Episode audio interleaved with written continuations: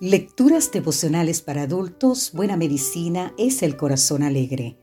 Cortesía del Departamento de Comunicaciones de la Iglesia Dentista del Séptimo Día Gascue en Santo Domingo, capital de la República Dominicana. En la voz de Sarat Arias. Hoy, 3 de noviembre, contentos en el Señor. Leemos en el libro de Jeremías, capítulo 31, versículo 7. Así ha dicho Jehová Regocijaos en Jacob con alegría, dad voces de júbilo a la cabeza de naciones. En las escrituras se alternan mensajes de sufrimiento y ánimo. Hemos de recordar que vivimos en un mundo de dolor en el que también es posible gozar de la paz y el gozo que Dios ofrece. Sonja Lubomirsky es una investigadora de relevancia en el movimiento de la psicología positiva.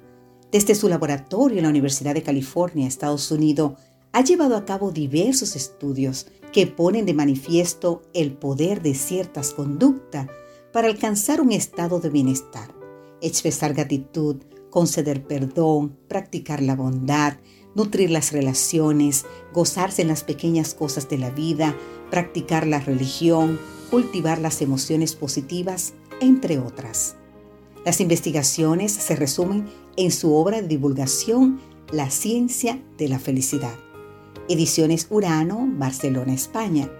Sin ser estudios centrados en la religión o la espiritualidad, sus recomendaciones son muy similares a las que promueve la religión. Aunque existe una creencia generalizada de que la riqueza material es fuente de felicidad, las evidencias no confirman esa idea. El trabajo de Nickerson y sus colegas publicado en Psychology Sciences del 2003 describe las actitudes de 12.000 estudiantes universitarios antes y después de dos décadas. Los que habían expresado aspiraciones materialistas en su época estudiantil, su objetivo primordial era ganar dinero. Mostraba menos satisfacción vital 20 años después que los no materialistas. Y es que la tarea de acumular bienestar, y acumular y acumular, acumular, absorbe.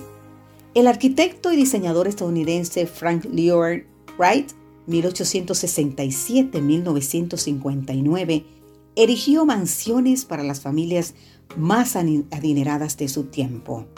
De ese modo observó de cerca su estilo de vida y carácter.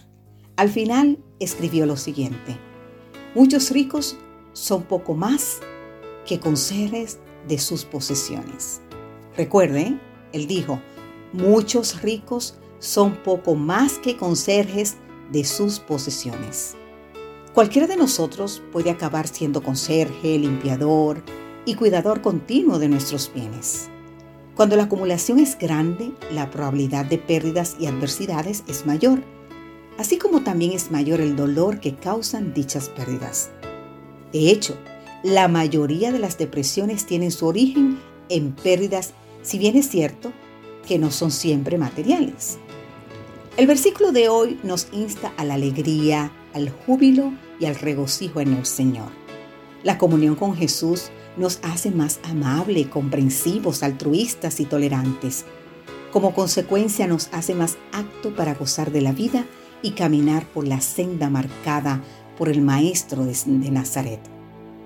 Querido amigo, querida amiga, acerquémonos hoy más a Jesús para conseguir el grado de alegría, júbilo y regocijo que proporciona su compañía. Esto también nos alejará del desasosiego y la melancolía que con frecuencia nos causan las circunstancias que vivimos en el día a día. Que Dios hoy sea nuestro mejor compañero. Amén.